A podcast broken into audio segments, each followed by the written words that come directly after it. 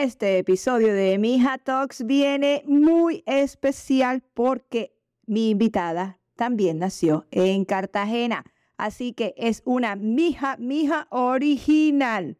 Luz María Doria, bienvenida y gracias, gracias por aceptar esta invitación a Mija Talks. ¿Tú que entiendes bien la palabra mija? No, no, no, es que cuando yo leí Mija Talks y no le ha podido conseguir un mejor nombre. Sí. Cuando nosotros las mujeres decimos mija, es porque lo que viene después es verdad, es Sí, real, ¿cierto? sí. Es una Estamos en confianza. Mija. Porque eso de usted o señorita, Sí. no, no, no. Ya cuando decimos mija, eso es familia. ¿Dónde me deja el no, mija? No, no, no, conmigo, porque también lo, usa- lo usamos claro. para todo. Exacto. Lo usamos para todo porque muchas veces se nos olvidan los nombres y entonces es más fácil decir. Ajá, mija.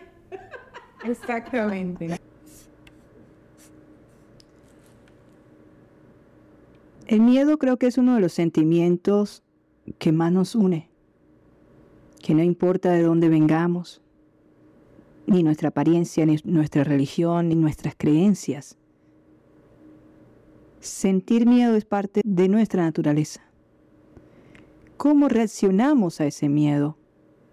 Es lo que nos diferencia. Ya que los que triunfan y a esas personas que admiramos también podemos estar seguros que sienten al igual que nosotros. Tal vez no en la misma medida, paralizante, como lo es muchas veces, pero que ellos tienen algo, que aprendieron a hacer las cosas a pesar de este. Es por eso que hoy, en Mija Talks, hablamos con Luzma, Luzma Doria, la vicepresidenta ejecutiva de Despierta América quien buscando convertirse en la mujer de sus sueños, demostró que se puede triunfar a pesar del miedo. Esto es Mija Talks, el podcast, y yo soy Mónica Mendoza, tu host. Bienvenidos.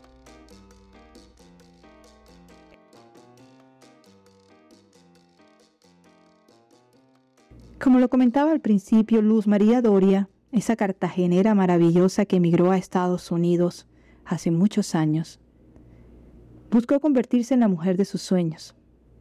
No sabía cómo sería después que pasara, pero eso no la detuvo. Aprendió de todo aquel que la rodeaba y cuando por fin estuvo lista, aun muriendo de miedo, compartió su proceso con el mundo por medio de su primer libro. Su trabajo principal es ser vicepresidenta ejecutiva de Despierta América, el show de la mañana en español con más audiencia en Estados Unidos. Y no es por un año, es por varios ya. Luma, yo creo que a ti y a mí nos unen muchas cosas, entre ellas de que a ambas nos gusta contar historias. Somos contadoras de cuentas, exactamente. Que parece que no nos hubieran dejado hablar cuando chiquitos. No nos une el tamaño porque ella es mucho más alta que yo. Y también tenemos tristezas que nos unen. Entonces, es genial cuando ves a otra mujer con la que te sientes identificada en muchas cosas, ver cómo hacen las cosas a pesar del miedo. Y a pesar del sufrimiento. Y a pesar de todo, aprendiste a ponerle buena cara a las vainas y sacar oportunidades de eso. Sí, pero tú sabes qué pienso yo, Eh, que Dios te va preparando, Dios te va preparando y tú no sabes por qué. Y de pronto llega un día que dices, ah, espérate, mija, por esto era. Claro. Esto me tenía que pasar para poder ahora yo encarar esto. Eh, Yo, escuela, lo que llaman la escuela de la vida. La escuela de tenemos conciencia de, qué tan- Exactamente. de qué tan cierta es esa frase. Exactamente. No, la- yo, yo estoy cada día más convencida de que la vida es una escuela donde tú decides si te gradúas con honores o te raspas, como decimos en Claro. Colombia. Yo me quiero graduar con honores. Yo empecé a darme cuenta de eso a los 50, cuando escribí La mujer de mis sueños, que te acuerdas que te conté que la escribí pensando en ayudar a todas las miedosas como yo, que tenían miedo de hablar en público, que tenían miedo de dar una idea. Siete años después, eh, creo que esa mujer de mis sueños ha aprendido tanto que ya eh, puede encarar otras cosas. Ya, ya no es solamente lograr el éxito, ya es pasar por, por dificultades y cómo, las, cómo sigues trabajando y cómo sigues dando lo mejor de ti a pesar de tener problemas que hace siete años no tenía.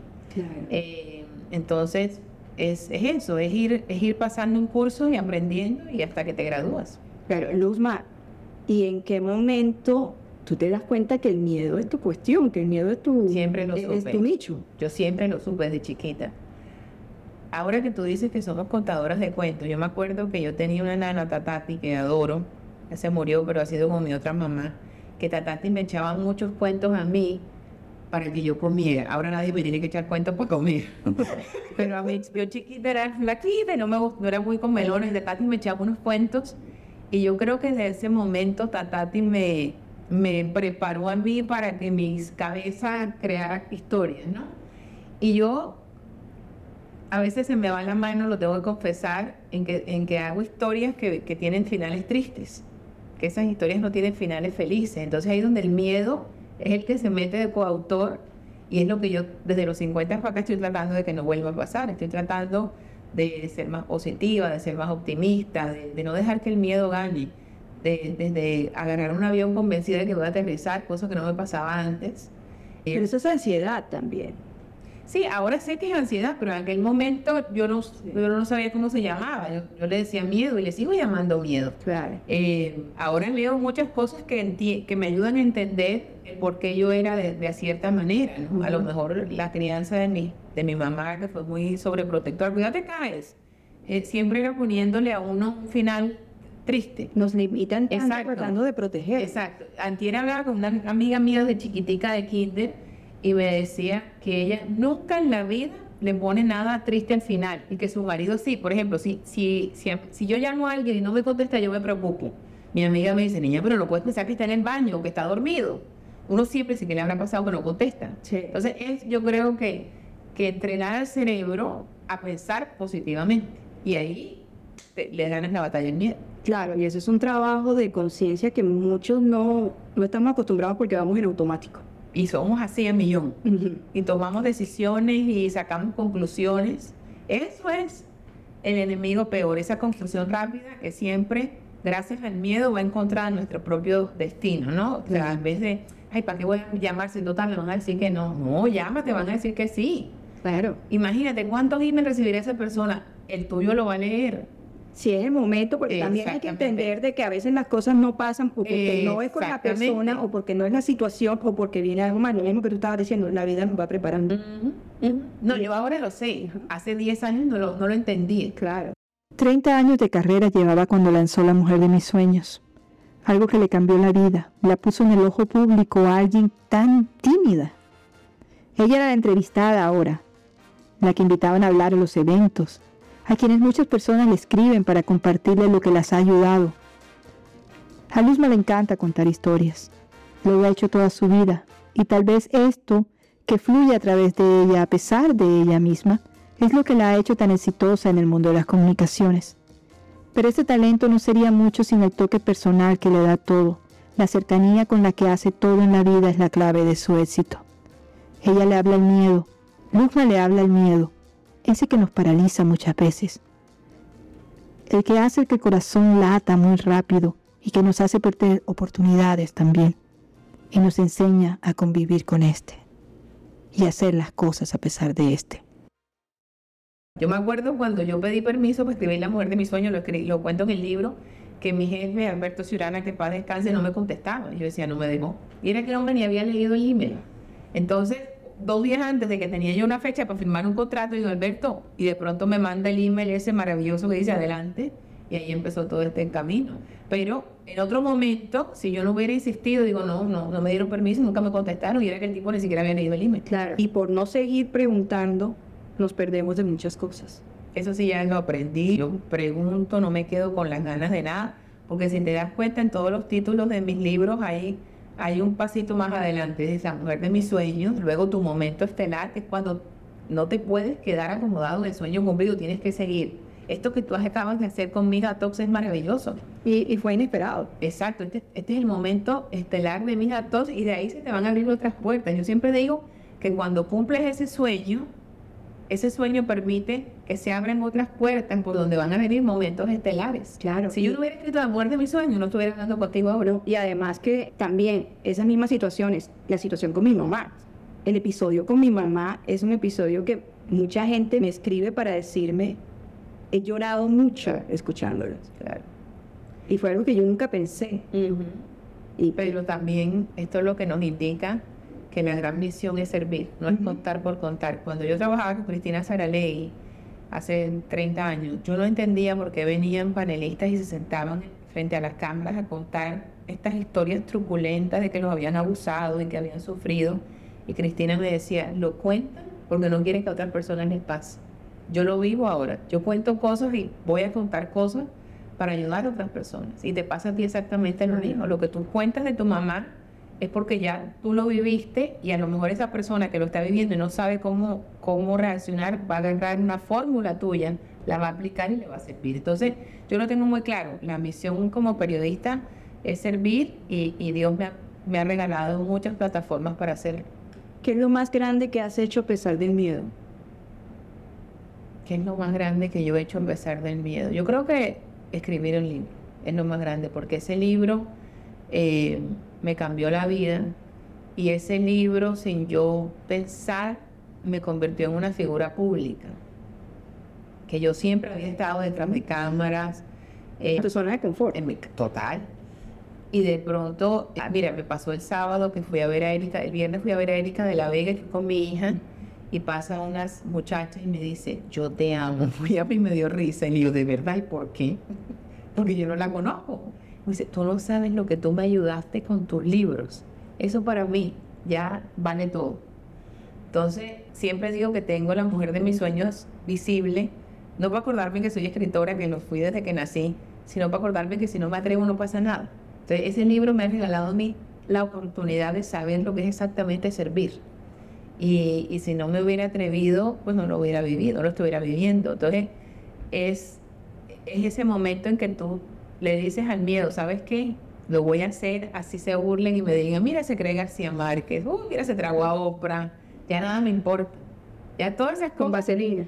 Nada, o sea, nada va a ser comparable a esos mensajes que recibo. Y, y de verdad que cada que recibo uno digo, misión cumplida. Un fracaso. Tú sabes que un fracaso, en eso soy muy positiva. Yo creo que, que yo no veo nada como fracaso. Y qué buena pregunta, porque en realidad nunca me he detenido a pensar que he hecho mal. Yo creo que todo han sido grandes aprendizajes. Tal vez cuando se acabó Escándalo TV, que duró 10 años y pensábamos que estaba en su mejor momento, sí me pasó por la mente esto fue un fracaso porque lo cerraron y tuvimos que despedir a muchas personas y todavía 11 años después la gente me sigue preguntando, ¿y qué pasó con escándalo? ¿No va a volver? Pero no lo veo como fracaso, lo veo como 10 años maravillosos donde pudimos darle mucha alegría a la gente en la naturaleza de la televisión. Eh, yo me acuerdo que en aquel momento yo decía, yo me siento como la arquitecta de las Torres Gemelas, ya no tiene que mostrar, o sea, se acabó escándalo. Entonces, lo que puede ser un fracaso lo que te puede pasar por la cabeza como un fracaso es un curso donde aprendiste mucho y ya vas a ir a otro nivel. Y a mí me tocó que después llegué a Despierta América. Claro. Eh, la primera invitada al show fue María Salinas, que para mí fue como que... Claro, te entiendo. Entonces, eh, hablamos de que las mujeres no teníamos edad y que ella se reinventa en un momento donde mucha gente está preparándose para el retiro. Ya lo que quieren es estar tranquilos. Exactamente. Y ella cuando se desacomodó completamente para ti, ¿tú has pensado qué quieres después de Despierta América? Sí, claro. Te voy a contar algo. Yo no veo mi trabajo como algo de 9 a 5. Ayer no hablaba con mi hija, justo que yo le decía a mi hija, yo nunca he visto mi trabajo como algo aparte de mi vida, yo lo veo como parte de mi vida. Siempre está en la cabeza, ¿no? Sí, o sea, yo vivo conectada a un teléfono 24/7 porque me gusta. Sí yo vivo pensando en vamos a hacer esto, es mi naturaleza de periodista y productora que siempre está inventando, que siempre está creando. Eso alimenta mi vida. Entonces, eso yo no lo veo como, ay, mañana me tengo que levantar y no me gusta madrugar. Cada vez que el, que despertador suena, yo digo, ay, Dios mío, gracias porque me diste trabajo. ¿Para qué? Para evitar decirle porque otro día más levantándome temprano.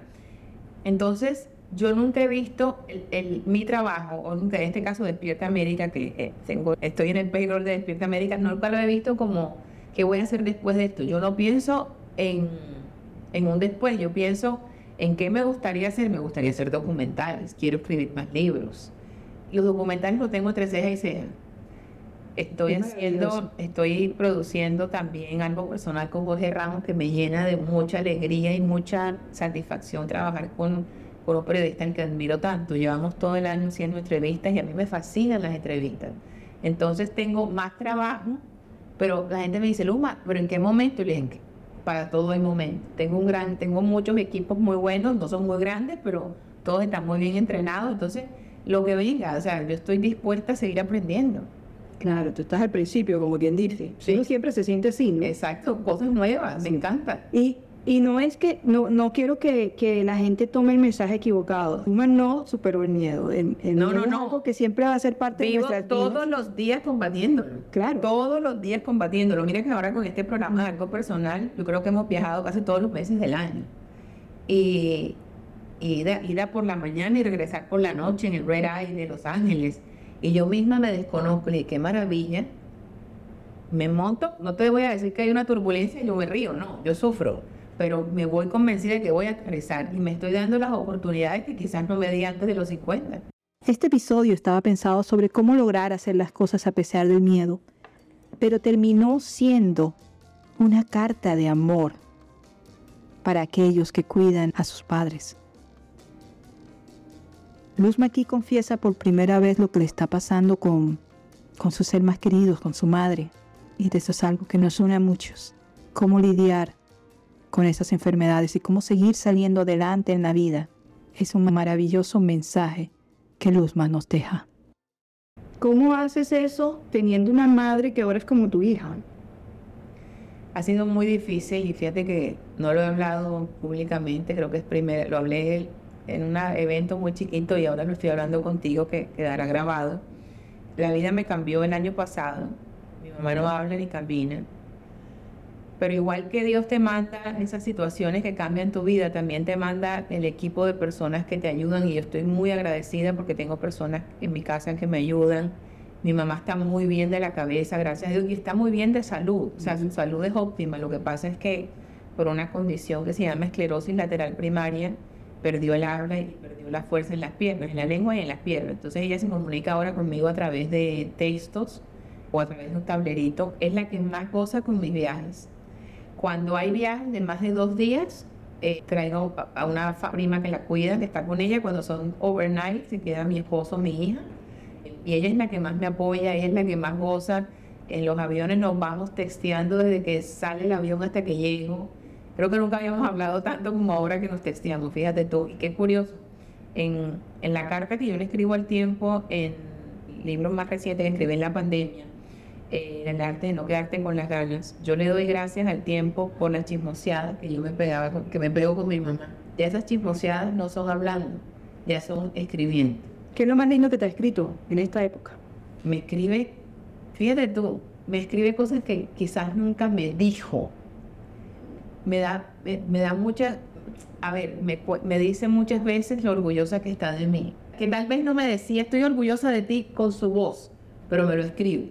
Mis padres me lo dijeron ya enfermos. para que tú veas. Y yo sé que ella siempre lo estuvo. Y ella es la que más, yo siempre digo que ella es mi porrista, la porrista número uno, la que más me ha empujado. Pero tal vez verlo escrito es como distinto, ¿no? Sí, se le, se, se le encoge el corazón a uno, porque tal vez nosotros no estamos esperando que nos digan que están orgullosos de nosotros porque nos lo demuestran, pero cuando te lo dicen, Es como que, ay, qué bueno que no le fallé. no, no se te olvida. Exactamente. Tiene un poder sobre uno. Sí. Y entonces hace poco entendí que como los padres son los que te dan la vida, Ujú. querámonos o no, de alguna forma esperamos que en algún momento Nosotros. estar a la altura. Claro. Y, a vamos a Bendica- ver. y de alguna manera nosotros se la devolvemos a eso. Sí, y está ahí, pero también, y, y te hice esa pregunta porque sé que hay mucha gente que tal vez su vida para por alguien de la familia o por los padres para cuidarlos. Y, y sí se puede hacer cosas que nos toca cambiar la vida. Y sabes que es, es muy importante que nos cuidemos nosotros. Mi mamá le estamos dando todo la, la- el cuidado que necesita y que, y que se merece y que gracias a Dios en este país tenemos gracias a, a la buena atención médica que hay. Pero no se nos puede olvidar cuidarnos nosotros que somos el equipo alrededor del enfermo Ujú. eh, porque nos puede invadir eh, tristeza, frustración, rabia. Eh, el, yo ahora tú sabes lo que yo extraño en los momentos en que no pasaba nada. Y yo siempre he sido muy agradecida.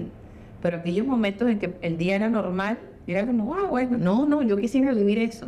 Ahora siempre tengo que estar pendiente de, de mi mamá. O sea, antes yo llamaba por teléfono, la tengo que ver a través de una camarita. Eh, Se vuelve un experto en las cámaras. No, no, no, cosas que yo no sabía que existían. Eh, estoy todo el tiempo pensando cómo hacer la vida de ella más feliz. Eh, le digo, mami, escríbeme qué quieres comer, porque se dificulta tragar, entonces no es lo mismo ahora llevarle una arepa de huevo, ahora le tengo que hacer una sopita. O sea, son cosas que yo no hacía anteriormente, o sea, que no, que no, que no eran importantes antes, ¿siento? Antes era como... dábamos por sentadas. Exacto. ¿A qué restaurante vamos y qué comemos? Ya ni siquiera eso, porque tal cosa no se la puede tragar. O sea, esa carne no hay que pasarla por el En fin, son muchas cosas. Y el miedo se activa una vez más. No, por supuesto, el miedo, la tristeza. Eh, yo lo que, lo que he tratado de que empezó este proceso es de, de acercarme a Dios, aunque he tenido crisis de fe. Y también es como que tú dices, Dios mío, pero ¿por qué está pasando esto? ¿Cómo se queda mi mamá sin voz cuando lo que más le gustaba era hablar? Pero igual entiendo que son los cursos que te manda Dios por algo nos lo está mandando y, y ¿qué, he ganado yo con lo que he aprendido, tal vez me he vuelto más compasiva. Tengo un deseo enorme de escribir un libro, que ya lo empecé a escribir, para ayudar a las personas que, que, pasan por eso que acabas de mencionar, que, que, tienen que seguir su vida normal con un enfermo al lado o con una tristeza, porque no es lo mismo decir voy a conseguir el éxito cuando tú no tienes ningún problema. Es muy fácil. Ah, voy a conseguir el éxito cuando tienes una mamá con Alzheimer o una mamá que no habla o no camina o un hijo enfermo. Mira que hace un par de meses estuve en Puerto Rico y hacía días que por la pandemia que yo no, no firmaba libros. y, y hago, voy a este evento y por lo general en esa fila siempre hay alguien que me cuenta historias de cómo los libros míos lo han ayudado. Fíjate si Dios hace los planes perfectos, que en ese evento toda la gente que compró mi libro se me acercaba a contarme algo de ellos que yo necesitaba oír. Por ejemplo, una mamá me dijo, y, no, y yo no conté la historia de mi mamá ahí, una mamá me dijo, gracias por decir que usted tuvo el valor de escribir un libro, porque yo estoy cuidando a mi hijo hace 18 años, mi hijo tiene parálisis cerebral, y ahora después de oírla a usted, tengo ganas de escribir un libro para ayudar a las mamás con hijos con parálisis cerebral. Llegó otra caminando. Ahora, antes yo no me fijaba en cosas como, ay, ella, ella camina con un caminador. A lo mejor antes yo la veía y decía, ay, pobrecita. Ahora no digo, qué maravilla que puede caminar con el caminador. Fíjate cómo cambia la vida. Qué bueno esos caminadores. Exacto. Exactamente. Mira, me gusta este, ah, esto debe ser más moderno. Sí, Exactamente. Y entonces esa señora, yo le dije, ay, qué maravilla que puedes caminar me dice, no, si me estoy quedando inválida. Fíjate tú, ¿cómo yo voy a ver a ella? Yo quisiera que mi mamá estuviera así. Entonces, Dios te manda el curso completo. Y lo, más importante es que estés abierto para aprender, aplicar lo que aprendes y entender que en esta vida yo entendí lo que era estar totalmente presente gracias a mi mamá. Yo antes lo repetía, decía, I want to be fully present. Y yo pensaba que yo estaba totalmente presente, pero mentira, siempre estaba, ahora no. Ahora esos 10 minutos que estoy con ella, a lo mejor para hablarle, para darle la comida, para todo, estoy ahí, no pienso en nada más. Claro. ¿Y la ansiedad? La ansiedad, a ver, estoy durmiendo, no, no sé decir si fue por mi mamá o por el COVID, pero no, no duermo bien, entonces eh, aprendí que el magnesio te relaja. Yo no sabía de eso. Entonces ahora me tomo dos pastillas de magnesio todas las noches y estoy durmiendo mejor. Pero es que no estudiamos. O sea, porque como nunca nos había pasado. hay tantas cosas, Exacto. hay tanto que saber. O sea. Exactamente. Entonces, busco maneras de cuidarme yo y de relajarme. Leo mucho, eh, trato de estar muy ocupada siempre. Eh, yo creo que es la época en que más creativa he sido, fíjate. Claro, eh, y también uno se vuelve más consciente de aprovechar cada instante de la vida. Totalmente. Y de aprovecharlo en algo que tú también mencionas en tus historias, en no quedarte con la misma gente que no te va a motivar a ser mejor. Eh, yo decía, le voy a poner a hacer una lista de cosas que no hacemos por culpa del miedo. Que es como quedarnos Mm. en un matrimonio, en un trabajo. A ver, Mira, esos, esos matrimonios que llevan 50 años, que tú dices, ay, qué maravilla, no, a lo mejor esos 50 años han sido de terror y no te has ido por miedo. Ojo, hay muchos que son felices, Dios quiere que la mayoría, pero la cantidad de mujeres que se quedan por los hijos y sufren y nunca son felices es por el miedo. claro. Eh, esas personas que me tocan mucho, que se quejan del trabajo diariamente, pero nunca van a buscar otro trabajo. Esas personas que se mueren con ese negocio en la cabeza, que nunca hicieron nada por volverlo realidad. Eh, o sea, te pudiera enumerar miles de cosas que el miedo no deja que realices y que el miedo se disfraza de, de seguridad, Claro. el miedo se disfraza de bondad. ¿Cómo yo voy a dejar a esta persona Sentimiento de culpa. Exactamente. Y es mentira, te inventas eso porque es más fácil decirlo que salir huyendo y decir, ¿saben qué? Voy a inventarme una vida nueva. Claro. Eh, pero eso, para eso tienes que conocerte a ti más. O sea, muchas veces tratamos de, de, de solucionar lo que está alrededor y pues tenemos que empezar por solucionar lo que tenemos adentro. Ahorita antes de empezar esta conversación, tú me enseñaste a mí cosas que, que me encanta oír y es como eh, tú estás buscando respuestas a cosas que no sabías que ni siquiera que te estaban pasando.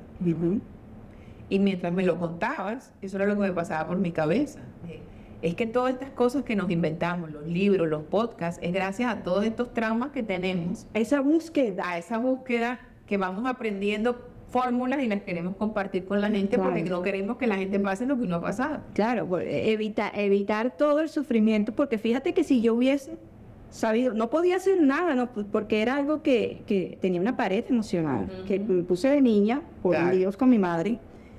Pero si hay alguien que se siente así, por lo menos escuchando el mensaje, Claro. puede saber, eso me está pasando, va- vamos a trabajar en esto. Totalmente, Y, totalmente. y, y creo que también tenemos que, eso es algo que hemos repetido, ser más nice con nosotros mismos. Hay que querernos. Y Y, hay que ser más nice también con las otras personas. El la, otro día la empatía también. yo veía a este muchacho que se suicidó. Ah, el DJ de Ellen, que yo me puse a, a analizar sus redes sociales y parecía feliz. Entonces, ¿cuántos de nosotros en realidad estamos viviendo una vida que no tenemos por decir que somos felices y se nos olvida que lo más importante es esto, que no tienes que postear todo lo que haces, no tienes que contar todo lo que haces, no tienes que inventarte que eres feliz si no lo eres, porque es que además no estás solo, porque hay mucha gente igual. Y tampoco sentir que eres cobarde porque tienes miedo, porque el miedo, como lo dijimos, va a estar. Lo que hay que Siempre. hacer cosas a, tra- Total. a- a pesar del miedo. Mira, yo ahora, eh, ahora que hago tantas entrevistas, me doy cuenta de que las personas exitosas son personas miedosas. La diferencia es que se atreven. Pero igual, les, eh, el otro día hablaba con Pepe Aguilar y fuera de cámara le decían, ¿cómo te curaste del miedo al avión? Y él incluso me regaló, me, me- me regaló, sí, porque me lo, me, me lo contó, eh, de cosas que debía pensar mientras estaba en el avión.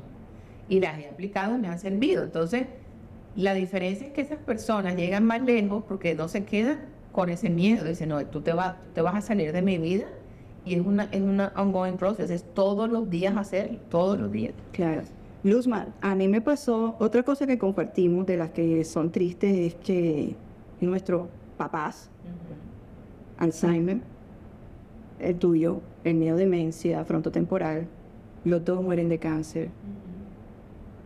¿Tuviste algún milagro después de, Uf, de la muerte de tu padre? Porque yo hace poco caí en cuenta de que esto pasa después de la muerte de mi padre y se lo agradecí, Mm. porque sentí que por ahí iba. Tengo un amigo, Fernán Martínez, que cuando se murió mi papá yo recibí muchos mensajes, todos los agradezco mucho, todos me sirvieron, pero a mí me llamó mucho la atención el email que él me mandó porque me dijo, te van a empezar a pasar cosas maravillosas y no vas a saber por qué. Y la respuesta es que tienes que mirar al cielo y dar gracias porque ese es tu papá. A mí eso se me quedó grabado en el alma. Y me empezaron a pasar cosas maravillosas. Y, y yo sé que es él. Y hoy en día eh, ya ha pasado muchos años, pero, pero lo siento conmigo. Y, y mucha gente me dice, ay, ¿cómo se hubiera eh, tu papá emocionado? Y mi papá lo está viendo todo y lo está produciendo todo en arriba.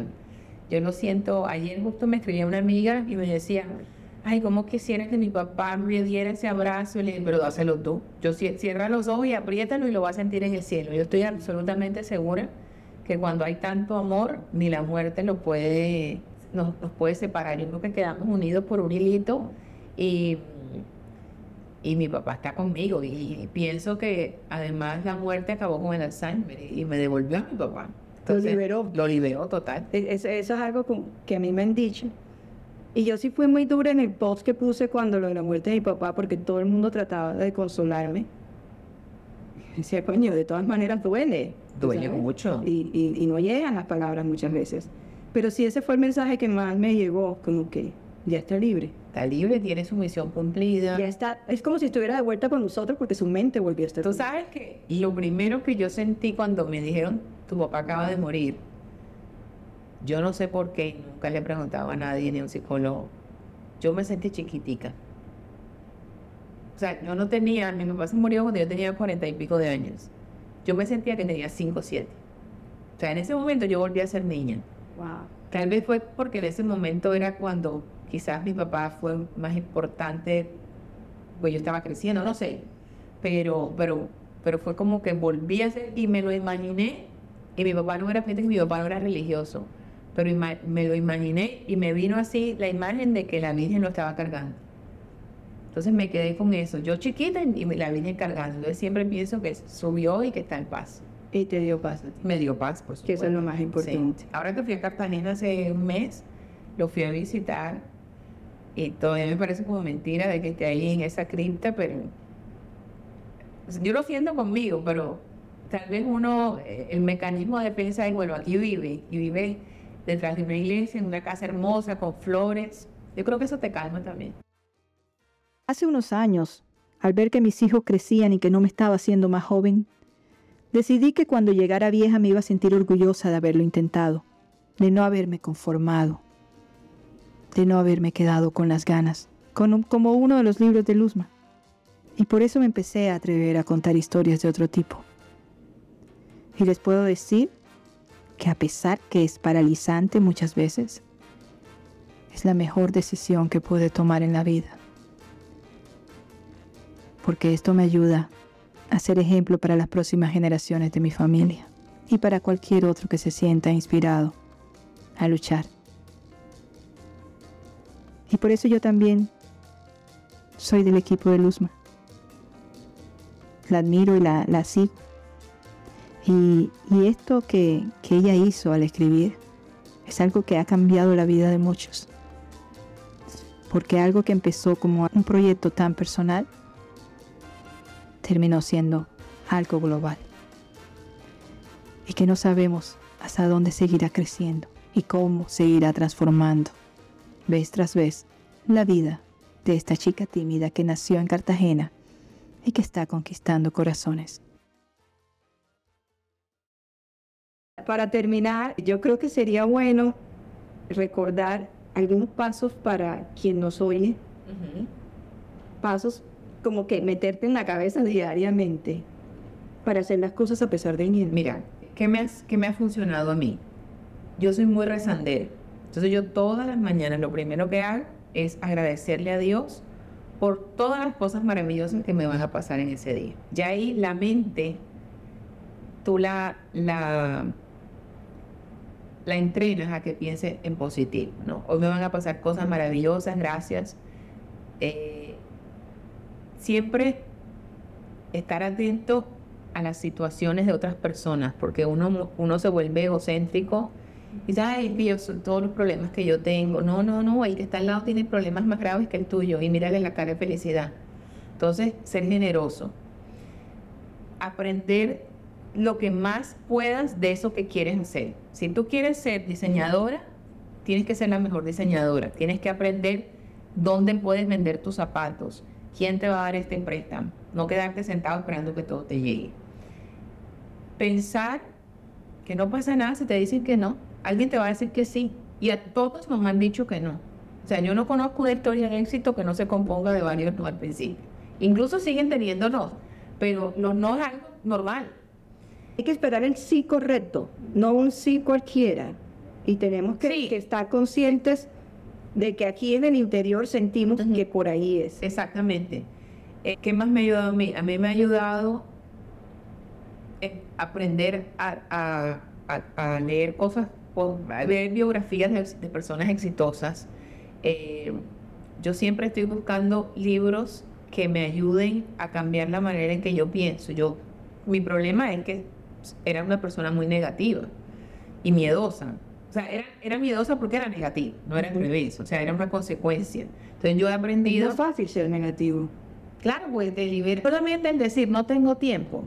Mira todo lo que te quita decir. Entonces, hay veces que yo digo, mira, yo antes me inventaba tantos no tengo tiempos, pero era, era el miedo que yo tenía de hacer esas cosas.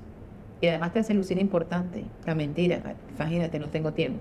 Mentira, Pero un ahora saco tiempo para todo. Exacto, ahora tengo tiempo para todo, aunque me enrede la vida, pero, pero hay que sacarlo de esta hora y, y he aprendido eh, con, con todo esto que me está pasando con mi mamá, como te decía, a estar totalmente presente. O sea, en esta hora que yo saqué para venir a verte, estoy totalmente presente contigo. Ya después cuando salga y veré las otras cosas que tengo que Y hacer. eso es algo que no tiene precio. Total, que yo no era antes eso. Yo, yo Uno está apurado, Exacto. no estás disfrutando, lo que está pasando porque estás pensando de que tienes que hacer próximo. Exactamente. Eh, yo creo que es bien importante que te quites el disfraz de la Mujer Maravilla y que vayas por la vida tal cual eres y contando lo, lo que te pasa. Porque muchas veces nos inventamos personajes para ir por la vida como estos personajes y no y, y es mentira. Y nada de lo que es falso o irreal te puede traer felicidad. Entonces el miedo te hace inventar todas estas cosas para parecer. No, es mejor que tú digas, ¿sabes qué? No me atrevo por esto y esto y esto. O sea, hacerte un examen de conciencia. ¿Por qué yo le dije que no a esa persona? Porque tengo miedo a atreverme. Entonces, si lo quiero hacer, pues me voy a atrever y le voy a decir a ella, ¿sabes qué? Cambié de opinión, lo voy a hacer y prepararme para eso. Eh,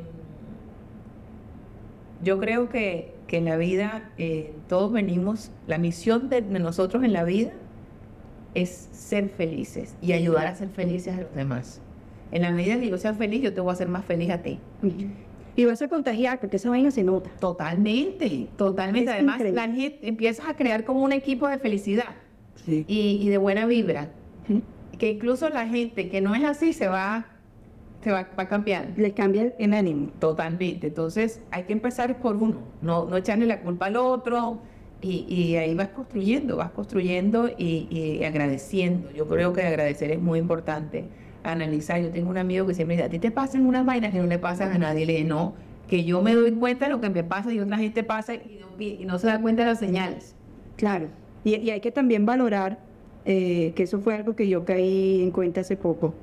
Hay que valorarlo para lo que eres bueno, porque por ejemplo yo de niña claro.